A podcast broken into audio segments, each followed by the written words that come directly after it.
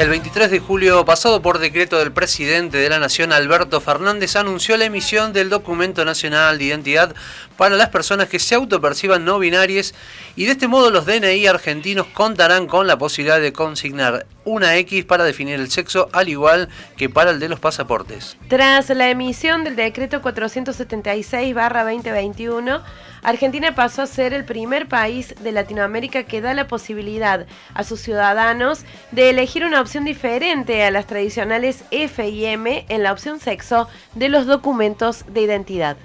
Para hablar sobre este tema ya estamos en comunicación telefónica con Andrés Guzmán, secretario de Registros Públicos de la provincia, dependiente de la Secretaría del Ministerio de Finanzas. Andrés Guzmán, ¿cómo te va? Muy buenos días. Javier Sismondi y Susana Álvarez te saludan desde Noticias al Toque. Hola, muy buen día, Susana y Javier. Muchas gracias. ¿Qué tal, Andrés? Bienvenido al programa. ¿Cómo repercutió a nivel de consultas eh, esta decisión del gobierno nacional? Eh, ¿Ven que hay mucha expectativa respecto de esto?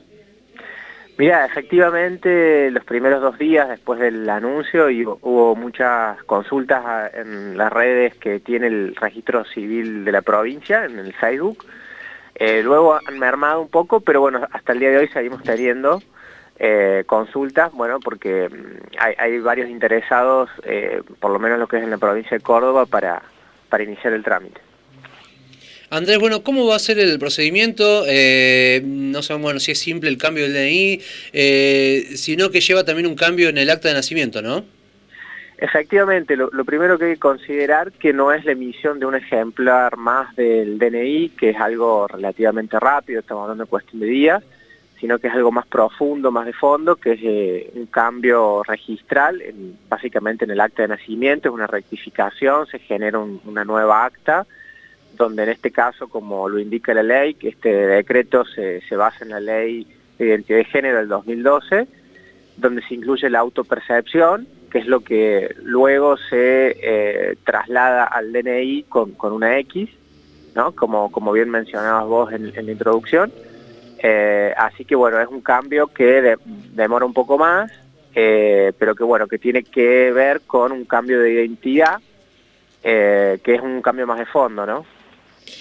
¿Cuántos trámites de cambios de género se han tramitado ya en la provincia? ¿Qué tiempo demoran?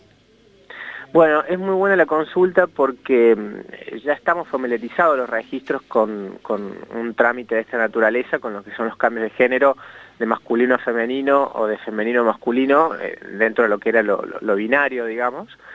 Eh, el año pasado, por ejemplo, hubo 91 cambios de género en toda la provincia y lo que va de este semestre, 63.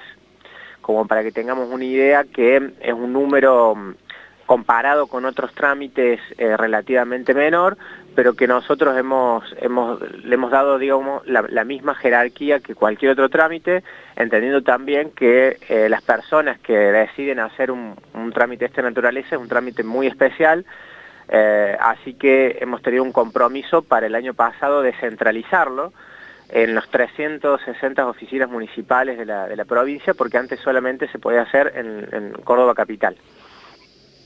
Andrés, bueno, ya han comenzado las consultas por este nuevo DNI, eh, pero ¿cuándo se podrán empezar a gestionar y desde qué edades? Bueno, mira, en principio estamos esperando las instrucciones de RENAPER, que es el Registro Nacional de las Personas, que es quien eh, va a dar las, instrucciones de cómo van a ser los pasos a ir. En este momento han pedido 150 días para, hacer estas, eh, estas adaptaciones, porque son cambios en sistemas, y además también hay que tener en cuenta que hay 24 realidades distintas de inscripción en, digamos, las distintas provincias que se tienen que unificar. Eh, eh, me refiero a los cambios de actas. Después lo del DNI va a ser más, más fácil.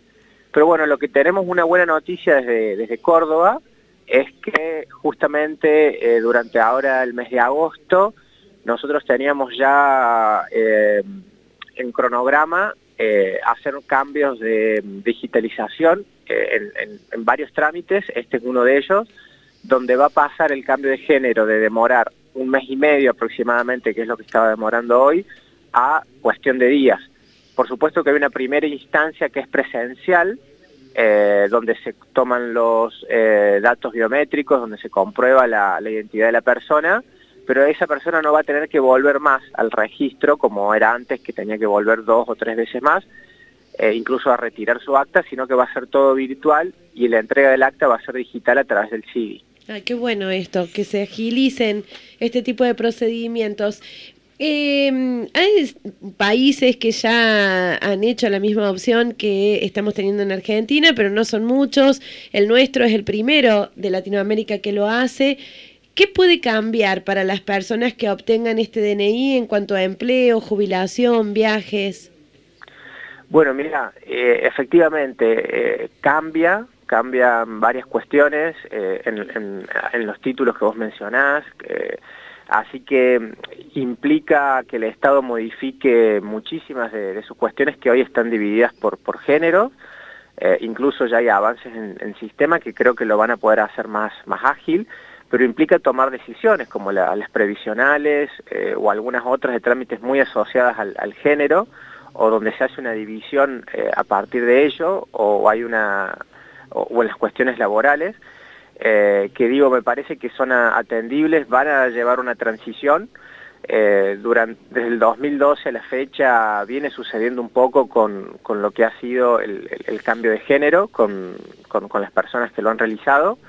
Eh, por ejemplo, lo que es viajar en el exterior, Renaper ya advirtió en este caso, como bien decías, Argentina es uno de los países, es el primer país en Latinoamérica y es unos pocos en, el mundo que, ha tomado esta decisión, han advertido de que puede haber problemas a la hora de viajar a, distintos países eh, con, este DNI, que bueno, que mientras tanto se van haciendo las adecuaciones, pero han generado esta, esta advertencia porque es una transición y necesita una, una adaptación, ¿no?